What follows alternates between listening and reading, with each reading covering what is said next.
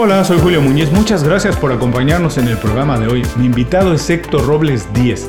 Héctor es consultor en estrategia, innovación y transformación cultural. Tiene 25 años de experiencia trabajando con grandes organizaciones en más de 30 sectores en 5 continentes. Hoy vamos a platicar de transformación cultural, de innovación y vamos a revisar los primeros pasos que tiene que dar alguien para empezar a transformarse. Esto es Inconfundiblemente.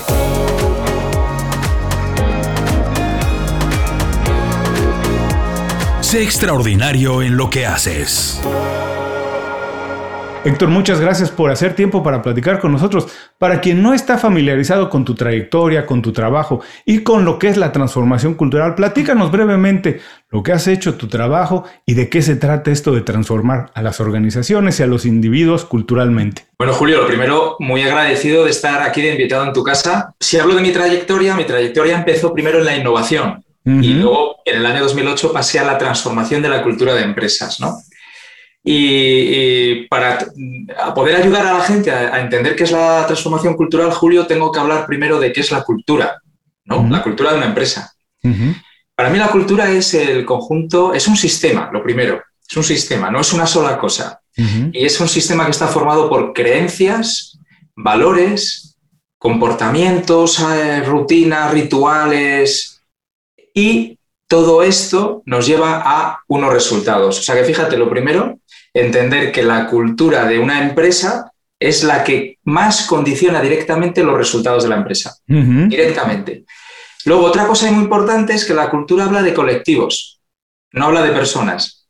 Me explico. Es raro hablar de la cultura de una persona. Hablamos de la cultura de una organización o de un país. De un país. O de una empresa. Y sobre todo, eh, entender que la cultura está directamente asociada a resultados más que el marketing, más que la estrategia. Había una frase famosa que dice que la cultura se desayuna cada mañana la estrategia, ¿no? Bueno, pues eh, es así, es decir, lo más potente ahora mismo que hay para poder tener resultados en la empresa es trabajar tu cultura empresarial. Ah, ahora, curiosamente, no se habla tanto de transformación eh, cultural, se habla mucho más de transformación digital, de transformación profesional, no se habla tanto de transformación cultural, pero por lo que nos dices, todas las organizaciones tienen una cultura, incluso cuando no se preocupan por ella. Y no preocuparse por ella ya dice algo de ellas, ya dice algo de su cultura, ¿cierto? Efectivamente, eso ya es parte de la cultura. Esto es como la gente cuando dice, eh, empresas con valores o empresas sin valores, o personas con valores o empresas, no, perdona, todas las empresas tienen valores, todas las personas tenemos valores, solo que a veces somos conscientes de ellos o no lo somos. Y a veces te gustarán más unos valores o te gustarán más otros. ¿no? Ahora, tú me dijiste, empezaste diciéndonos que empezaste trabajando en la innovación y de ahí migraste a trabajar en la transformación cultural, en la cultura. Esto ya también, digamos, habla de tus valores y de tu cultura. Para que la gente ponerlo en contexto, esto diría más o menos que eres una persona que le gusta nuevos retos, que le gusta aprender cosas nuevas, para que las personas entiendan que también todos quienes nos escuchan, aunque no lo hagan de manera consciente, tienen valores y una cultura a lo mejor de trabajo o de desarrollo profesional que tiene que ver con cómo hacen las cosas. No necesariamente con lo que se dice, ¿cierto? Sino con lo que hacemos. Totalmente. O sea, eh, de hecho, entre lo que uno piensa, siente, dice y hace, la mejor manera de ver cómo es la cultura es lo que hace, es observar lo que hace, o sea, los comportamientos. Ellos te pueden llevar a entender qué piensas, porque según lo que estés haciendo, pensarás de una manera u otra. Por ejemplo, si yo pienso que colaborar, pienso de verdad que colaborar es positivo, eh, yo, mis hechos serán que yo estoy colaborando abiertamente, compartiendo información con personas. Pero si yo pienso que colaborar es peligroso porque abro mi información a otras personas que luego pueden llevarlo a la competencia o hacerme competencia, mi, mi, hecho será que no colaboro, no comparto información. Entonces, el hecho, el comportamiento es un buen indicador de cómo es tu cultura, ¿no? Claro. Ahora, esto es curioso porque efectivamente lo que hacemos dice exactamente cuáles son nuestros valores y nuestra cultura. Como ejemplo, yo pongo siempre, cuando hablo con amigos en, de manera informal, que me dicen que les gusta el cine, pero les gusta ver películas de eh, Fast and Furious y cosas así. Le digo, no, te gusta el entretenimiento, pero no necesariamente el cine. Porque gustarte el cine es una cosa diferente. O las personas que dicen que les gusta viajar, pero tienen un, trabajo que no está mal de 9 a 5 y que solamente tienen un mes de vacaciones al año y que es el único momento en el que pueden viajar. Bueno, viajar no es una prioridad. No es una prioridad. Mira, esto que acabas de decir, Julio, disculpa, es súper interesante porque a veces nos engañamos a nosotros mismos. Esto es muy importante entender que la mejor manera, la primera manera de, cambiar la cultura de una empresa, o en tu caso, no lo llamamos cultura, pero de transformarte tú a ti mismo, es contarte verdad. ¿no? La manera de contarte verdad, eh, yo tengo un ejercicio en, cuando estoy ayudando a... Yo ayudo tanto a empresas como a profesionales. Ayudo a personas a reinventarse personal y profesionalmente y a empresas a hacer transformación cultural. ¿no? un ejercicio que hago, sobre todo con los profesionales, es haz una lista del tiempo que empleas de lunes a domingo, en qué cosas empleas el tiempo. Y, esto eh, a lo largo de un año, ¿no? Y luego, por otro lado, haz una lista de en qué inviertes tu dinero. ¿no? Y entonces, ¿que te gusta viajar? Vamos a ver cuánto tiempo y cuánto dinero has invertido en viajar. ¿Que te gusta, eh, que quieres tener otra nueva vida? Vamos a ver cuánto tiempo te has eh, formado o invertido en formación, en, mentoría o en lo que sea, ¿no? Y eso para mí es como contarte verdad para el primer paso, que es no engañarte. Bueno, eso es un muy buen secreto y le dejamos a todas las personas que nos están oyendo para que hagan ese pequeño ejercicio. Es muy sencillo y digan dónde están poniendo su tiempo y su dinero y eso le va a hablar mucho de ustedes. Ahora, el mundo, eh, lo que estamos viendo actualmente, eh, se habla mucho de transformación digital. Hay quien ya habla de la cuarta revolución industrial, que el mundo está variando y ahora por lo que haya pasado, por lo que haya sido, lo que vivimos de la pandemia, que todavía vivimos en algunos lugares, las personas han sido obligadas o por gusto a trabajar de manera remota. Ha cambiado mucho el trabajo y esto la manera de trabajar, si las compañías lo incitan, si lo permiten o no. Como decíamos, tiene que ver con su cultura. ¿Por qué hoy en día que el mundo está cambiando tanto es más relevante o menos relevante transformarse y por qué? Bueno, pues fíjate, eh, es una respuesta que no, tengo muy clara. Yo, eh, yo implanté en la empresa, yo trabajaba antes para otras empresas, hasta hace 20 años. Empecé a emprender hace 20 años pero antes estuve en empresas y en la última en la que estuve yo implanté en el año 99 el teletrabajo. Entonces, yo creo que nos estamos engañando pensando que el mundo eh, está cambiando mucho ahora y no había cambiado antes. Es decir, pandemias ha habido siempre, eh, crisis económicas ha habido siempre y tecnología eh, disruptiva y exponencial ha habido siempre. Entonces, yo creo que en realidad el mundo cambia, pero la gente no lo quiere ver. Y hace falta una pandemia para que vea que, ahí va, si ya había habido pandemias, ya ha habido muchos cambios a lo largo de la historia, pero no me había dado cuenta porque vivía en una burbuja de estabilidad. ¿no?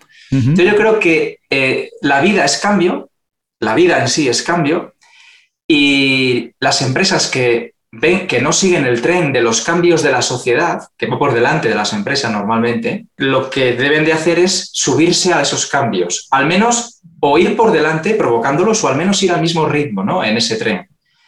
Y eh, el problema es que, bueno, pues muchas no se dan cuenta y no, han hecho el cambio y solo necesitan una pandemia para querer subirse al tren. Entonces, para mí es, si los resultados tuyos como empresa no están funcionando, no es hacer cosas diferentes, es transformar tu cultura lo que necesitas, para luego hacer cosas diferentes, pero no hacer cosas diferentes sin entender para qué sin transformar tu cultura. Es completamente al revés el ejercicio. Y me gustó mucho esto que dices que tú desde hace 20 años empezaste a incorporar estos cambios en donde trabajabas entonces para alguien más. Y nos dices también que la sociedad generalmente, los cambios en la sociedad van un poco adelante de las organizaciones. Y quiero ligar esto con lo que nos decías que hace 20 años tú empezaste a innovar donde trabajabas. Mi pregunta es, ¿es responsabilidad de las organizaciones o de los individuos impulsar su transformación. Eh, eh, o sea, te refieres a impulsar la transformación de la organización. Y personal, si podemos eh, poner, a lo mejor son dos preguntas en uno, pero aprovecho a hacerlas en tándem.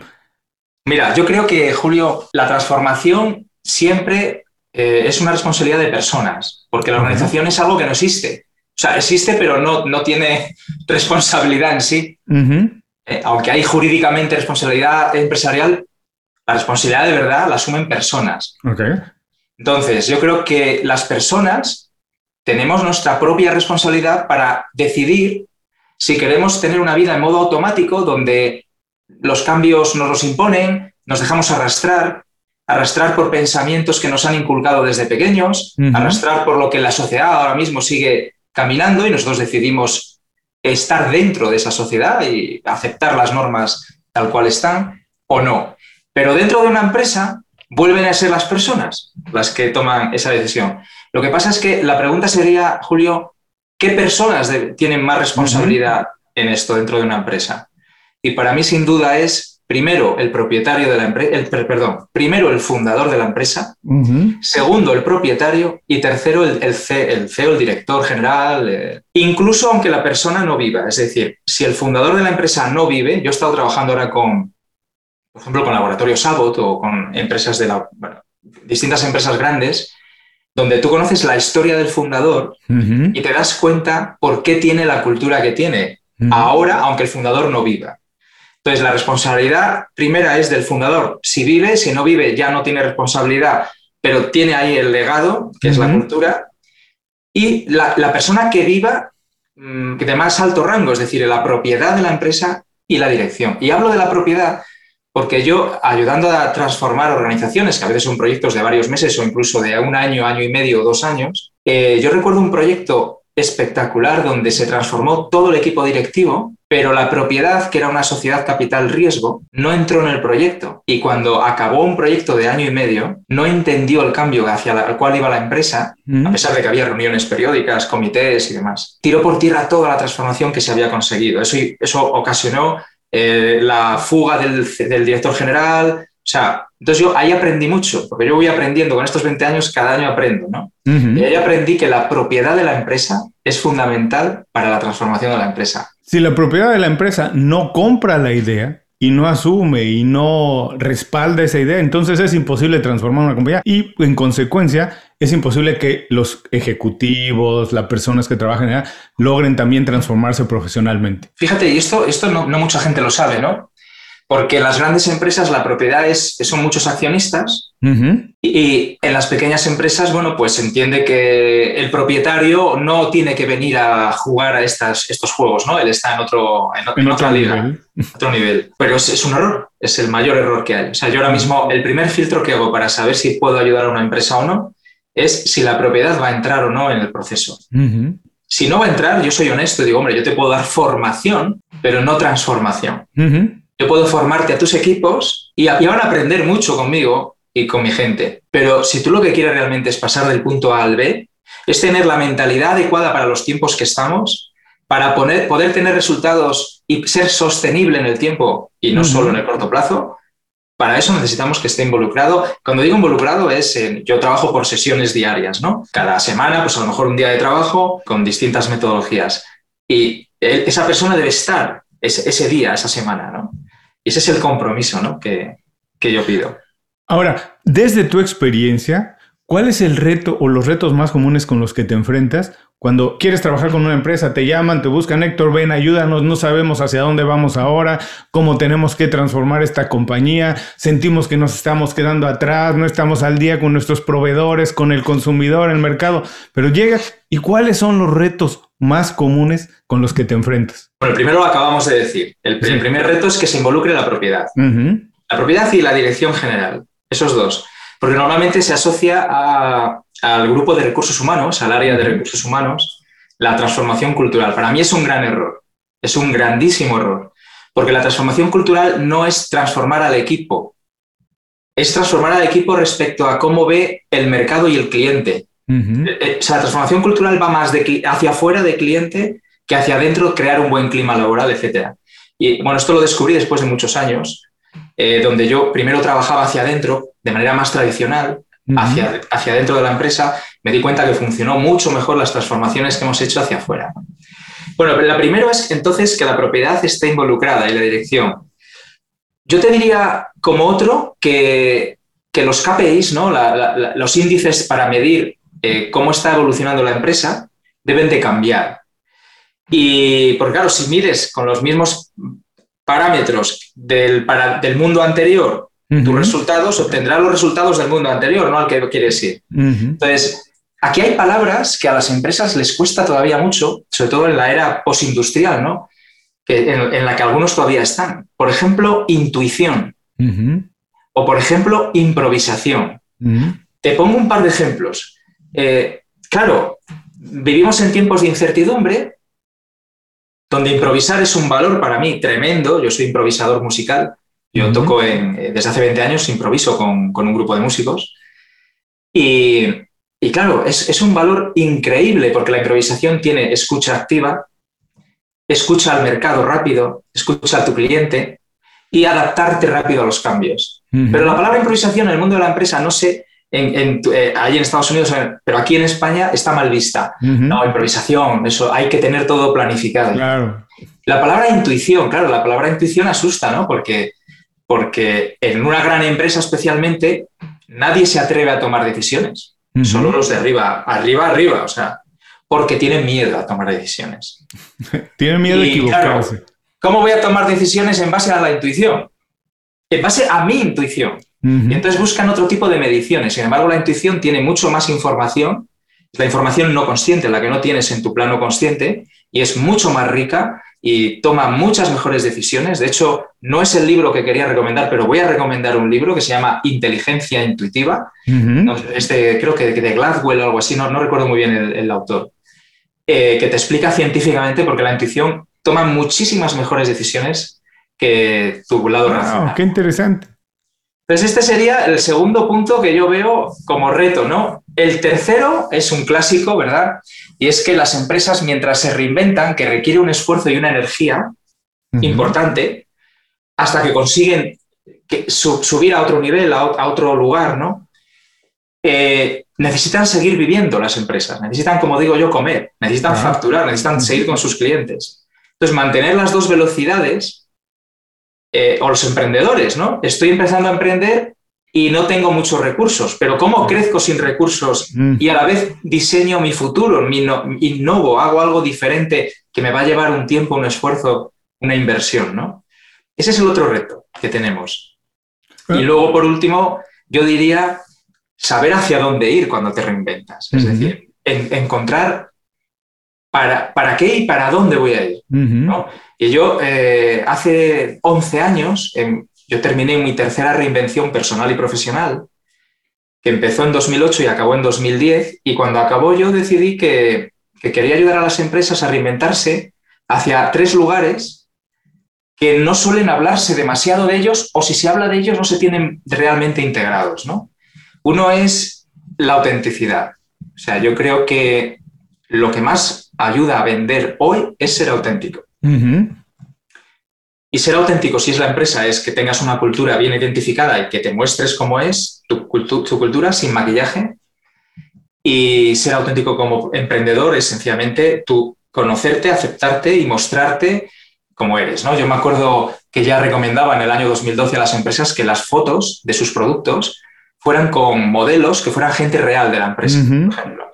Y todo este tipo de cosas de marketing que hoy día ya se está haciendo, yo en el 2012 estaba ya muy claro insistiendo de que el mundo viene por autenticidad, el maquillaje va a desaparecer. Eh, y esto, esto es lo que más vende, para mí sin duda, la mejor estrategia. El segundo punto es el, tener un propósito empresarial centrado en tu usuario. No, en, no, los accionistas, no en la cadena de valor, sino en tu usuario. Que ni siquiera es el que compra el producto, es el que lo disfruta.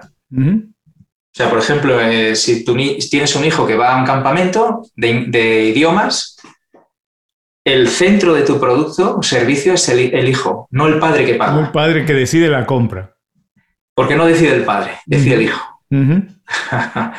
Esto lo he comprobado yo en varios proyectos. Uno de ellos es un caso de estudio de éxito que, que enseño, que es propio, donde se generó una patente mundial y que abrió el mercado de una pequeñita empresa española a toda Latinoamérica. Ahora tiene delegaciones propias en Latinoamérica sobre un sistema de comunicación en hospitales. Bueno, mm. pues ahí, ahí demostré de manera evidente que el importante no es el que toma decisiones en el hospital, que él no toma la decisión, es el paciente. Lo que pasa es que no se le iba al paciente, se le iba al, comprador del hospital.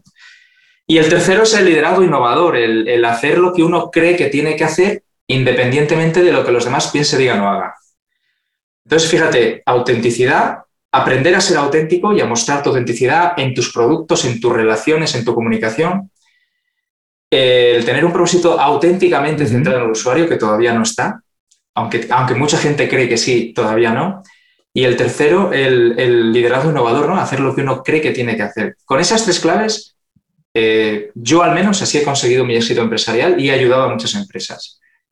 Y para mí es el lugar hacia donde, hacia donde hacer una transformación.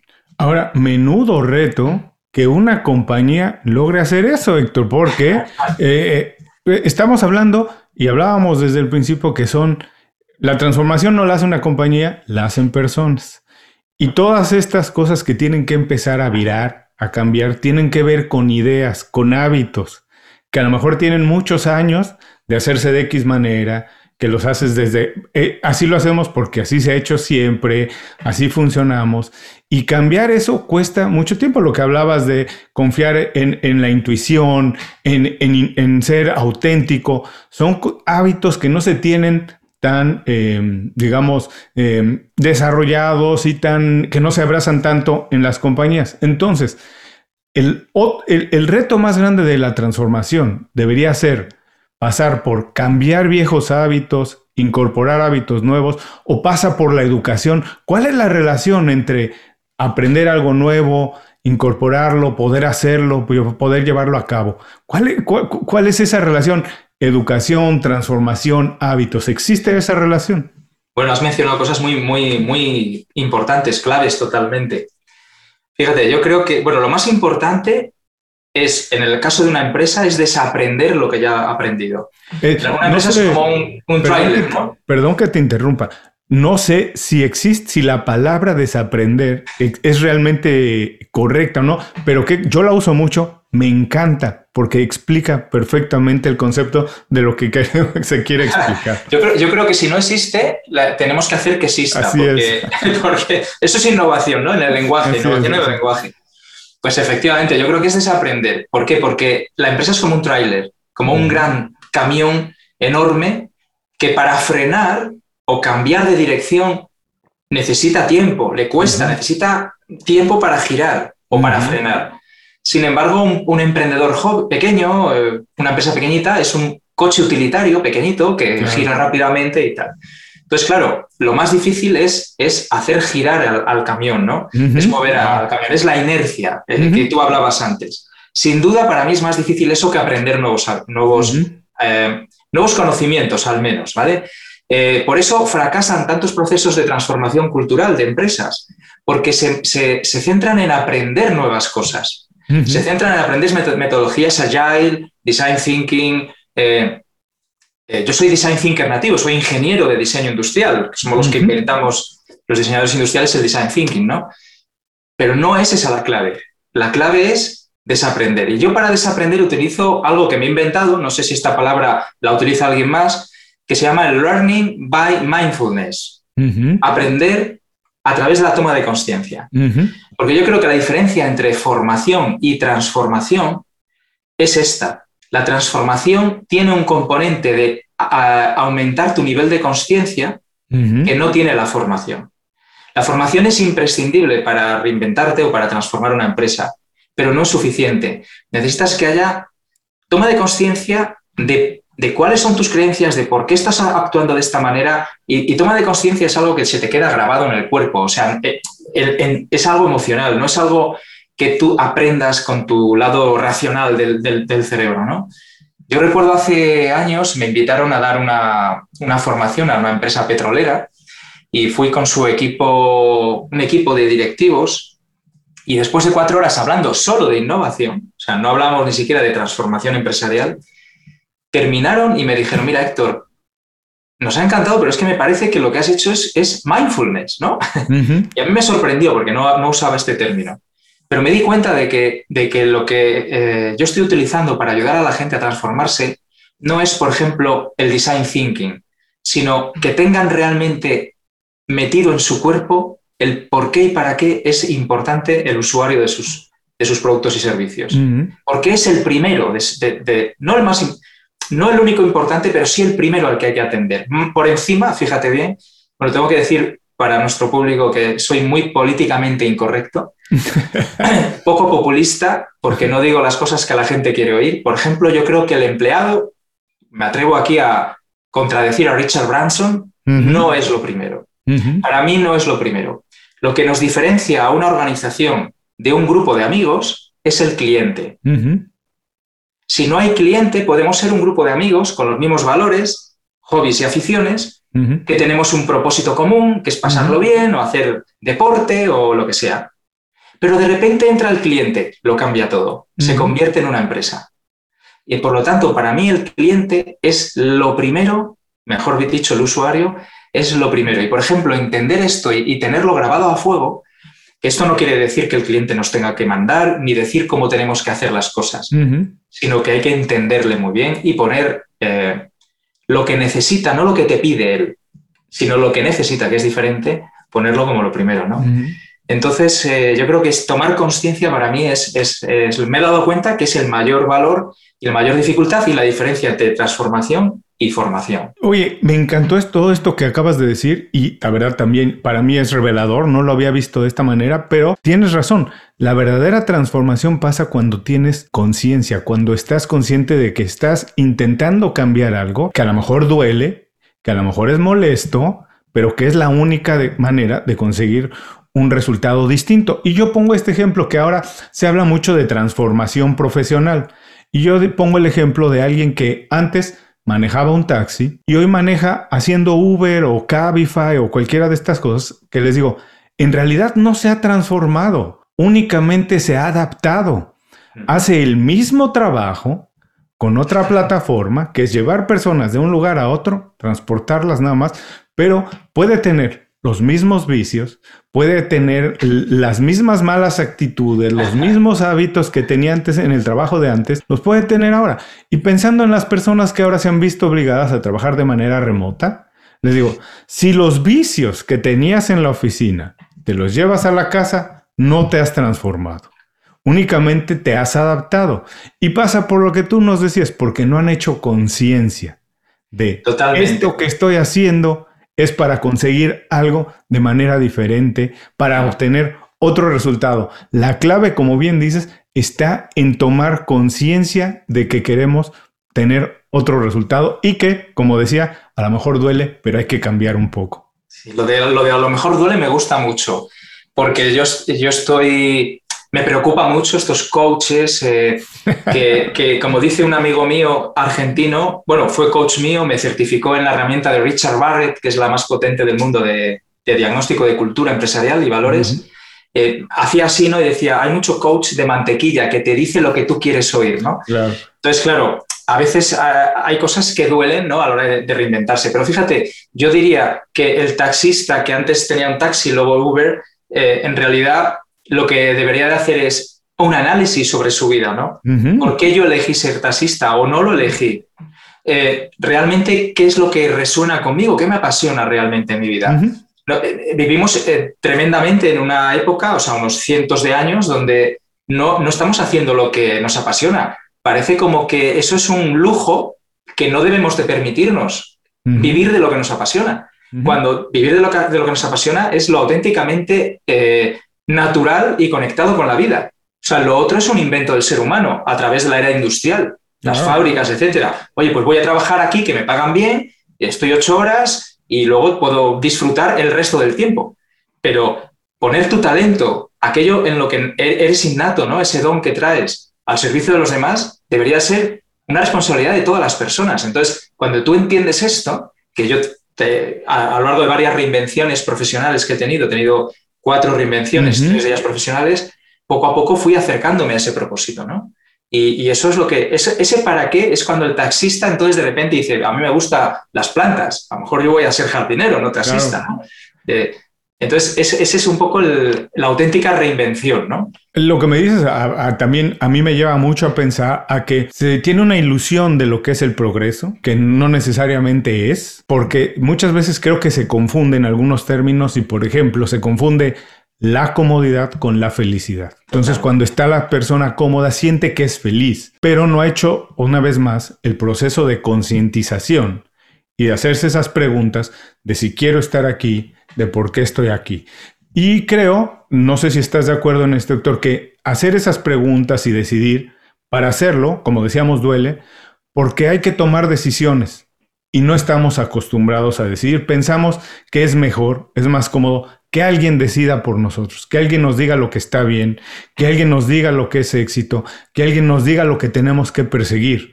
Y si nosotros decimos, a lo mejor nos duele darnos cuenta que no estamos en el lugar adecuado y que tenemos que cambiar algo. Ahora, pensando en todo esto, te quiero preguntar, porque mucha de nuestra audiencia, de nuestra comunidad, trabaja, hace trabajos creativos. Eh, y también se tiene la idea de que muchas veces la reinvención lo hacen compañías muy grandes como Google, Apple, bla, bla. Pero, ¿cuál es la relación entre la creatividad y la transformación cultural de las compañías? Hablando de compañías, pero también si podemos decir un poco de la transformación, como en tu caso, de los profesionales. ¿Cuál es esta relación entre creatividad y la transformación? Bueno, Julio, la verdad es que me sorprende gratamente que me preguntes esto. Mira, yo te lo voy a contestar de la siguiente manera. Todo proceso de transformación cultural que yo hago con la metodología que he creado parte con una sesión de trabajo de, despertar de la creatividad del individuo y eso no es negociable. O sea, me puede venir las empresas con las que he trabajado, cualquiera, y bueno, pero esta, esta sesión quítanosla, que no nos hace falta. Y no solo no es negociable, sino que en esa sesión ahí sí que sí o sí está la propiedad y todo el equipo directivo. O sea, ya te he respondido la importancia que tiene. Pero fíjate, la, creatividad es la capacidad de encontrar el mayor número de opciones, de alternativas ante un reto. Si tu reto es eh, buscar otro, otro camino profesional, como emprendedor o como profesional, si solo tienes dos caminos, estás vendido. Pero si tienes 10 opciones que te lo da la creatividad, esto empieza a funcionar de otra manera, ¿no? La creatividad es un cambio de mirada. La creatividad es, es te, permite quitar la mirada de otros sobre ti, que te han dicho que tú vales para hacer esto, pero no para hacer lo otro, o que tú, eh, tu camino es este porque estudiaste esto y no aquello otro, o, para entender que eh, el importante no es el cliente, el importante es el empleado o el importante es el accionista. La creatividad lo que hace es cuestionar las cosas mm. y te empieza a abrir la mirada. Es un, es un pensamiento crítico también, ¿no? Entonces, para mí la creatividad es es fundamental. Yo desde el 2006 eh, estoy dando formación en creatividad en todos los procesos que hago, tanto de innovación como de, como de transformación. Me la aplico a mí también, por supuesto. Eh, soy autor de muchas patentes internacionales de innovación en producto. Eso ha sido gracias a la creatividad, no ha sido gracias a... Yo no he salido superdotado, yo he tenido que trabajar duro, pero yo he desarrollado mi creatividad. lo que he hecho es la creatividad que todos tenemos, que yo tenía un poco dormida, despertarla. Y para mí, o sea, me alegra muchísimo, me sorprende, la verdad, la pregunta, eh, porque además no vende, Julio, la creatividad, no entiendo por qué motivo, no vende. Si tú dices, voy a hacer una formación en creatividad, y te lo aseguro porque yo hago formaciones en creatividad, la gente no le llama la atención, porque no es vender, no es como vender, como hacer marketing, como...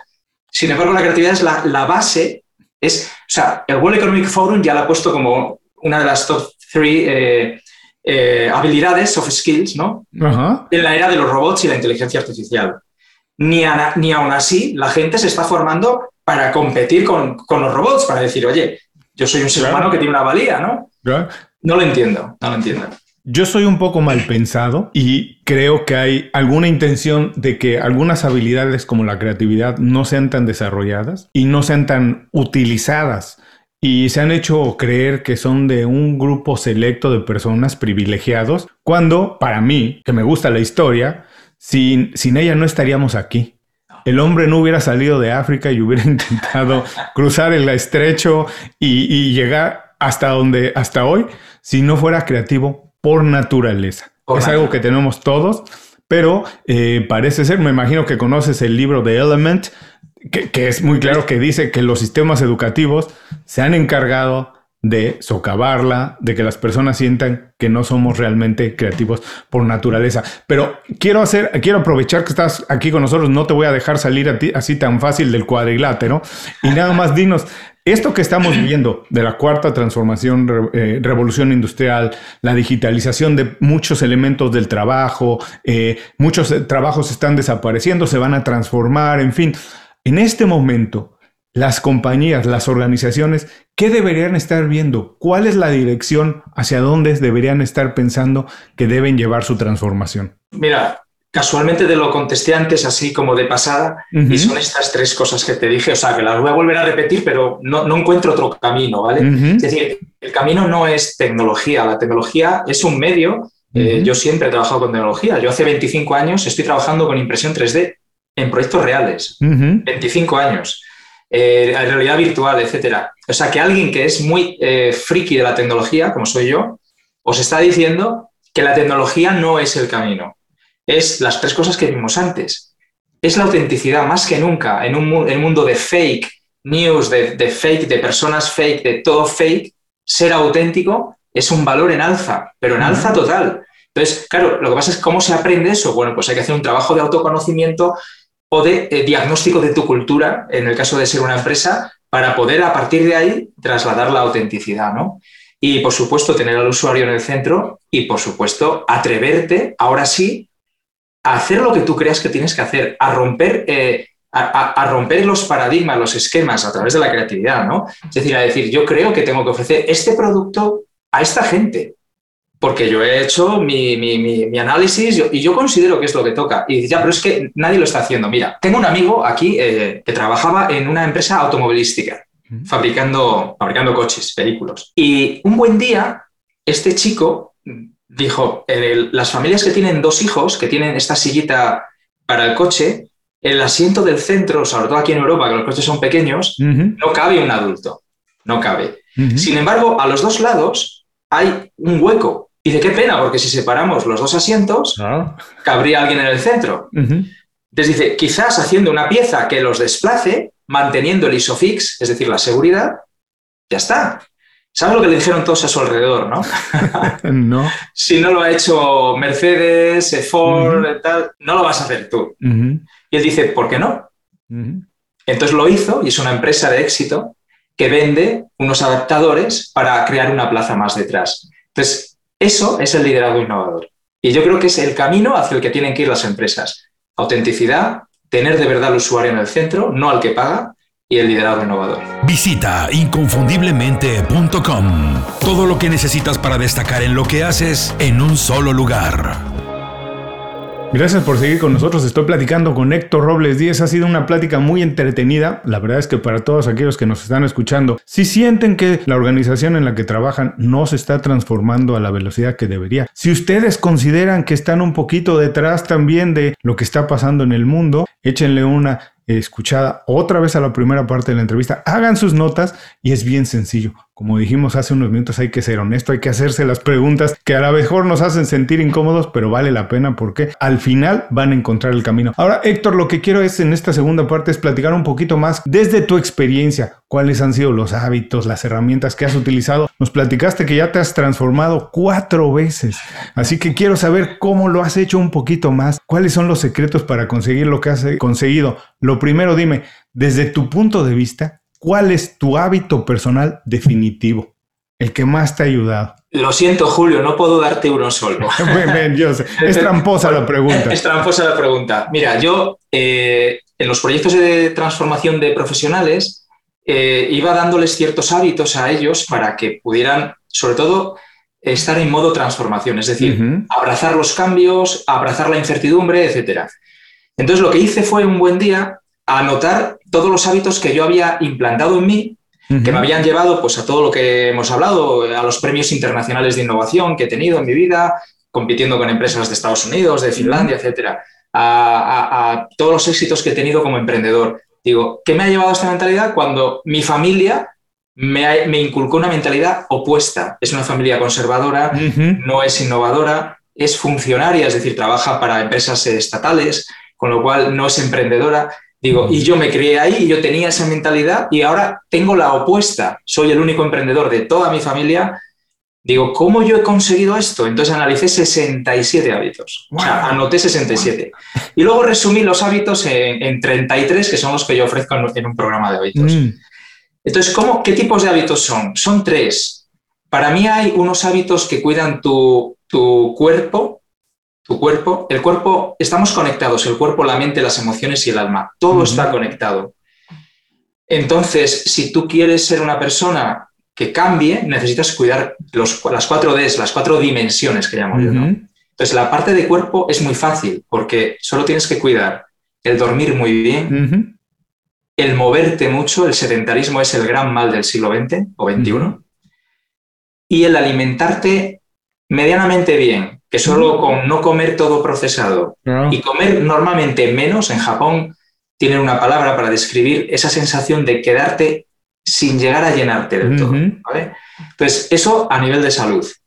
Luego están hábitos eh, hábitos de productividad. Es muy importante, tenemos 24 horas todos y es muy importante saber gestionarte muy bien el tiempo. Los hábitos de productividad son más largos de explicar, pero por dar un tip un poco así a, la gente que está aquí, lo más importante es saber dónde quieres estar dentro de un medio o largo plazo, un año o dos, y que cada día tú priorices las tareas que te van a llevar allí. Y sobre todo hacerlas al principio del día, para saber que ya has cumplido con esas tareas son las importantes. Las urgentes y otro tipo de cosas ya vendrán luego. Y por último, hábitos de mentalidad. Y aquí son los hábitos más divertidos, los que más me identifican, porque yo hago cosas muy extrañas, ¿no? Por ejemplo, eh, hago viajes incómodos. Antes hablabas de la comodidad. No puedo estar más de acuerdo contigo, Julio. Creo que la comodidad es, es, el otro mal del siglo XXI. Claro. Que tiene que ver con la comodidad de estar sentado, el sedentarismo. O sea, Alexa, el mando a distancia, no sé qué, nos va a matar a todos, a todos. Entonces, yo tengo el hábito incómodo, por ejemplo, de viajar incómodo. Mm. Con mi hijo, con, con, 12 meses, con un año, le llevé al Polo Norte. Con dos años fuimos a 6.000 kilómetros hasta Rusia en coche. Con, o sea, hacemos viajes, o, en Nueva York estuvimos en un apartamento en Harlem, eh, donde tuvimos mm, situaciones conflictivas, porque nos, estuvimos en una zona que no era fácil, pero estuvimos allí eh, tres semanas viviendo, o sea. Entonces, eh, sin embargo, mi mujer y yo sabemos que esos hábitos nos ayudan a crecer no porque nos superamos, como, sino porque nos hace sentir vivos. Yo en mi ciudad me muevo en bicicleta y mi ciudad en invierno tiene bajo cero, o sea, eh, hace mucho frío, nieva, pero yo voy en bicicleta porque sé que me siento vivo. Y esto para mí es un hábito fundamental. Y otro muy importante es el escuchar cosas que me incomodan, escuchar cosas que me incomodan. Es decir, escuchar a personas con ideología o con formas de pensar muy diferentes y que incluso me incomodan. ¿vale? Y yo esto lo hago. Yo me reúno con... Bueno, ahora ya me incomoda menos porque ya he escuchado a tanta diversidad que ya no es un problema. Pero cuando yo tenía otra mentalidad, la mentalidad de mis padres, para mí me podía incomodar estar con alguien de otra ideología o de otra religión o de pero yo forzaba el tener un encuentro con un café o tal y estar hablando y escuchar. ¿no? Y entonces, bueno, dentro de los 33 hábitos tengo varios, estos son dos de esos 33 y tengo varios hábitos que nos ayudan un poco a, a navegar tiempos de incertidumbre. ¿no? Me imagino que te gusta toda la filosofía de los estoicos, de poner, de colocarse un poquito nada más. No se trata de sufrir, la gente medio malentiende a los estoicos. No se trata de sufrir, se trata nada más de obligarnos a sentir otras cosas, de obligarnos a ver el mundo desde otro punto de vista y salirnos de la comunidad de todos los tiempos. Pero ¿sabes qué me encantó de tu respuesta? Y creo que es una lección para todos que lo que vivimos de niños, por supuesto que nos marca, pero no nos determina no quiere decir cómo vamos a hacer cuando hacemos conciencia de lo que queremos conseguir y que a lo mejor no es necesariamente lo que escuchamos desde niños en casa, pero si haces conciencia, cuesta trabajo cambiar, pero se puede. Ahora, por favor, platícanos rápidamente. Actualmente, ya me dijiste muchas, debe de tener también que ver con estos hábitos, pero dime, ¿qué estás haciendo actualmente ahora? Un ejemplo concreto de qué estás haciendo para hacer mejor tu trabajo. Bueno, tiene que ver con los hábitos, efectivamente. Yo una vez que pero mira, eh, tener muy presente mi propósito que ha ido evolucionando a lo largo de mi vida un poquito y ahora lo tengo muy presente cada mañana que me levanto, reviso mi propósito de profesional es este y entonces yo hoy voy a hacer algo para honrar ese propósito, para, trabajar en ello.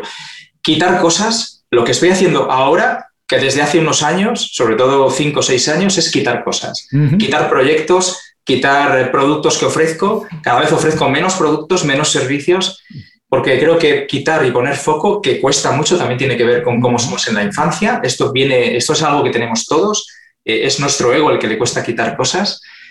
También eh, tener un balance en las cuatro dimensiones, eso es muy importante, me cuido, intento cuidarme. Dejar que me guíe el corazón y no la cabeza. O sea, eh, yo he tenido un episodio de salud gravísimo y de económicamente y todo eh, hace un año y medio. Y gracias al corazón hice un evento híbrido tipo Tony Robbins con una pantalla gigante curva. Eh, lo hice sin presupuesto, sin dinero y teniendo en contra a todos mis asesores, mentores, equipo, a todo el mundo. Y fue de las mejores cosas que he hecho en mi vida, ¿no? Y con mejor éxito también empresarial, con un buen retorno de dinero, etcétera. Entonces yo me guío por el corazón, creo que eso es lo que estoy haciendo ahora más que antes, mucho más que antes. Y, bueno, seguir cuestionándome, seguir conociendo a mi cliente, salir de mi burbuja, seguir aprendiendo, contratando mentores cada poco. En fin, estas son las cosas que ahora hago ¿no? para, para hacer mejor mi trabajo. Y ahora que hablábamos un poco de la, de, la, de la educación de niños, de la juventud, ¿tú recuerdas algo que a lo mejor en tu época de estudiante o en la casa muchas veces no valoramos, cosas que suceden, pero que son importantes, que en retrospectiva te das cuenta que dices, wow, esto qué importante era para mí? Yo pongo el ejemplo de las matemáticas, no las aprendí bien, pero de verdad que ahora me doy cuenta que son el orden del mundo, no es sumas y restas, es el orden del mundo. Si pudiera regresar el tiempo, las aprendería como tiene que ser. Hay algo que tú dijeras, esto, una asignatura, algo o algo en la casa que no valoraste y que ahora dices, wow, hubiera puesto más atención en esto. Mira, yo aprovecho casi todo para aprender. La verdad es que... Pero sí es verdad que hay una cosa que me llamaron cuando eh, monté mi empresa hace 20 años, un cliente me dijo, eres muy filósofo. Y resulta que la filosofía no me gustaba de, niño, no me gustaba nada. Y ahora si me, si me dijeras, ¿cómo te defines como profesional? Digo, yo soy un filósofo. Me encanta. Pero no un filósofo de como la gente entiende, que es alguien que, hace mucha teoría y poca práctica. Hombre, yo he inventado productos desde que no, desde que no sabemos qué hacer hasta fabricar, yo, yo he gestionado la fabricación de productos, la he lanzado en, cinco continentes. Yo soy pragmático, yo hago cosas tangibles, pero soy un filósofo porque creo que la filosofía es lo que va a salvar el mundo. ¿no? El pensamiento crítico, la filosofía, y si hubiera vuelto atrás, hubiera aprovechado muchísimo más esa asignatura en el colegio. Las matemáticas no, porque las aproveché muy bien, y en la ingeniería claro, matrícula de honor y en álgebra, cálculo, análisis matemático, eso ya lo tengo. Pero me Estudiaste ingeniería, claro que aprendiste bien las matemáticas. Ahora dime, ¿hay algo que recuerdes de los años de, tu época profesional que recuerdes esto realmente impulsó mi desarrollo profesional de manera logarítmica, algo que fue algún, algo, algo que hayas podido detectar? Buah, atreverme a reinventar la, la tercera vez en el año 2008 al 2010, cuando me iba bien, eh, pasé el break-even, tenía clientes top, top mundial, ya tenía proyectos en cinco continentes, tenía todo lo que alguien pudiera tener, que yo ni siquiera había soñado, y no me encontraba bien, notaba un vacío. Y dije, voy a cambiar, porque si noto un vacío, algo falta aquí. Y es cuando me reinventé y decidí ayudar a las empresas y a las personas a reinventarse. Entonces, ese fue un gran salto me deshice, analicé mis clientes para ver, porque lo que entendí es que la cultura mía y la de ellos no, no la había tenido en cuenta, no estaba alineada. Entonces, analicé a todos mis clientes, clientes recurrentes, ¿eh? despedí a todos mis clientes, no me quedé con ninguno, cerré la oficina física, el espacio física, y, me abrí al mundo a, esta otra parte de transformación, a aprender, a buscar contactos, relaciones. Mi, también me di cuenta de cuánto valía yo, no, no como empresa sino Héctor Robles. Y claro, mi tarifa se disparó. De repente, eh, mi precio por estar con un cliente un día mm, es nunca hubieras soñado. Entonces, ese salto que di, que es confiar en, mi intuición, en mi corazón y dar un salto hacia algo que yo creía que debía hacer sin tener a lo mejor todo el conocimiento que yo creía, o, eh, ese ha sido, eh, me, ha, cambiado todo. Entonces, yo creo que es un poco una, un aprendizaje que yo creo trasladar a la gente, ¿no? Que hay, momentos donde uno no sabe, eh, cree que no sabe lo que debe de hacer para su nueva etapa profesional, pero debe de confiar que si algo les llama dentro para hacer eso, tiene más sabiduría de la que cree dentro. Lo que, lo que tiene que hacer es atreverse a dar el salto. Y esto no es fácil, pero es eso o no vivir conectado con uno, ¿no? Yo creo que es más importante vivir conectado. Desafortunadamente, por lo que hemos platicado, a las personas nos cuesta, pues vamos a ver, todos en general nos cuesta mucho más trabajo tomar ese tipo de decisiones. Esto que sigue es un poco tramposo también, Héctor, pero por favor, recomiéndanos un libro. A lo mejor tienes más de uno que nos quieres recomendar, una película, un blog, un podcast, lo que tú quieras recomendarnos para que las personas puedan utilizarlo como fuente de información o inspiración pero dinos nada más por qué no lo recomiendas. Vale, pues voy a recomendar el libro, uno de los que más me gusta, ya lo hemos dicho, que es de El elemento de, Ken Robinson. De Ken Robinson. Pero voy a recomendar una película. La película se llama Soul, Soul, Alma. ¿eh? Y es de Pixar, es, animada. Es una película que habla de la espiritualidad de una manera muy divertida, eh, desde una óptica diferente y que resume muy bien, ha sido muy, muy aceptada en el mundo de la espiritualidad porque se ve, ¿no? Y claro, se habla del propósito de, ¿no? Y como ahora está tan de moda el propósito y todos nos queremos encontrar el propósito, yo creo que esa película nos va a dar claridad, ¿no? En cuanto a podcast, bueno, yo podría recomendar el de Honest Strategy, que es el mío. Ese, ah, que Yo hablo de todas estas cosas que estamos aquí hablando, ¿no? Es Honest Strategy, estrategia honesta. Bueno, las personas que nos están escuchando o están viendo esto, pero ahora no pueden tomar una nota, no se preocupen, regresen un poco más tarde las notas del programa y dejaremos los enlaces, las ligas directas a las recomendaciones de Héctor. Vale la pena, ya nos dejaste buena tarea para el fin de semana. ¿Sabes por qué me gusta hablar de las recomendaciones, Héctor? Porque como también sabes, el programa se llama Inconfundible. Las recomendaciones hablan de las personas. Ahora dinos tú, ¿qué o por qué Héctor Robles es inconfundible? Wow, inconfundible. Pues mira, eh, me, gusta, me gusta el concepto de inconfundible. Enhorabuena porque creo que tiene que ver con la autenticidad. O sea que, y creo que es, como te dije antes, es el mayor valor que tenemos ahora mismo, ¿no? Así es. O sea que enhorabuena por el nombre ya. Entonces yo creo que eh, precisamente esta es una de mis características. La gente habla de mí como alguien auténtico, ¿no? Auténtico en todos los sentidos y, especialmente honesto conmigo mismo. Entonces, eh, en todo, incluso en el ámbito profesional, ¿no? Yo siempre busco dar al cliente lo que necesita, que no siempre es lo que me pide, ¿no? Por ejemplo. Y eso no siempre es bueno en el sentido de que no siempre el cliente lo acepta bien, etcétera, ¿no? Pero yo, esa honestidad yo creo que es una parte. Luego, por supuesto, soy innovador, disruptivo, la gente habla de mí como alguien que, bueno, con hechos ha demostrado que, es innovador.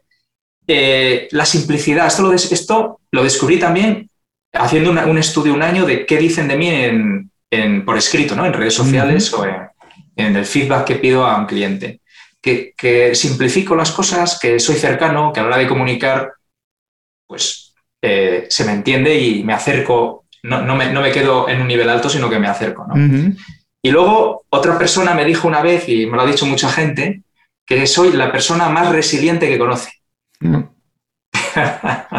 Ya hablamos un poco de que te gusta la filosofía estoica y seguramente que sí debes de tener mucho de esto. Ahora, mira, ya las personas que nos han hecho el favor de vernos o escucharnos seguramente han hecho muchas notas y tienen muchas cosas que revisar, pero si tienes la oportunidad de dejarles una idea de esta conversación en la cabeza, algo con lo que se queden ahora, que están manejando, que están haciendo ejercicio, que digan, wow, me quedo con esta idea, ¿con qué te gustaría que se queden de la conversación?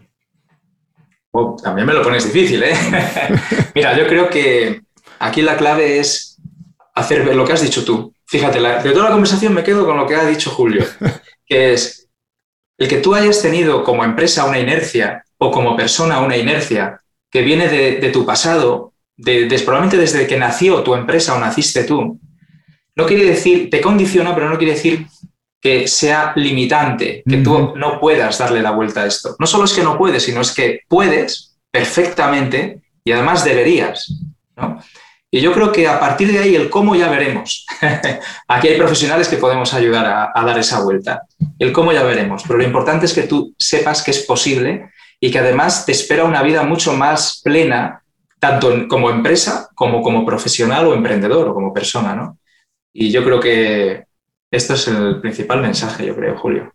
Ahora, antes de irnos, dinos, ¿dónde podemos saber más de tu trabajo? ¿Qué estás haciendo? ¿Dónde pueden ir las personas para conocer más de Héctor Robles? Pues yo creo que poniendo en Google Héctor Robles, eh, héctorrobles.es es eh, mi blog personal y luego Honest Strategy, que estamos en Instagram y principalmente en Instagram y luego tenemos Evox y YouTube. Básicamente son los sitios donde... Y mi LinkedIn, yo soy muy activo en LinkedIn. En LinkedIn es sector Robles también. Y las personas que nos escuchan, lo mismo. No se preocupen, regresen más tarde a las notas del programa y les dejaremos las ligas directas a la página y a las redes sociales de Héctor. Héctor, muchísimas gracias por dedicarnos tiempo, por todo esto que nos has dejado aquí. La verdad es que hay muchos consejos, vale la pena escuchar la entrevista varias veces, hacer notas, pero ahora te mando un abrazo hasta León, tengo ya muy prometida la ciudad, tengo que visitarla. Espero que la próxima vez sea en persona, nos tomemos eh, eh, unas cañas. Eh, me imagino que como todas las partes de España ustedes deben de tener una comida extraordinaria, así que nos sentaremos a filosofar y a seguir transformándonos. Oye, muchas gracias a ti, Julio. Me ha encantado conocerte. La verdad es que he descubierto que tenemos eh, cosas muy similares en pensamiento y no es fácil, no es fácil. Me ha encantado conocerte y te doy la enhorabuena por, por lo que estás haciendo. Bueno, un abrazo. Espero que lo mismo digo. y si nos visitas en Miami, me echas un grito porque nos iremos igual a tomar aquí algo. A tomar algo. y a todos los que nos escuchan, con esto terminamos la entrevista con Héctor Robles. Les recuerdo que todos sus consejos, ideas, estrategias, así como los datos para saber más de su trabajo, nos pueden encontrar en las notas de este programa. Muchas gracias por escuchar el programa. Si algo te pareció interesante, visita inconfundiblemente.com. Tenemos un blog, un canal de YouTube y un boletín donde recomendamos libros, documentales y herramientas para ayudarte a destacar en lo que haces. Se llama Las 5 Razones y llega todos los viernes. Por último, si quieres mejorar tu marca personal de manera fácil e inmediata, recomiéndanos con tus amigos y comparte este programa, porque cuando compartes contenido con valor, dejas una buena impresión.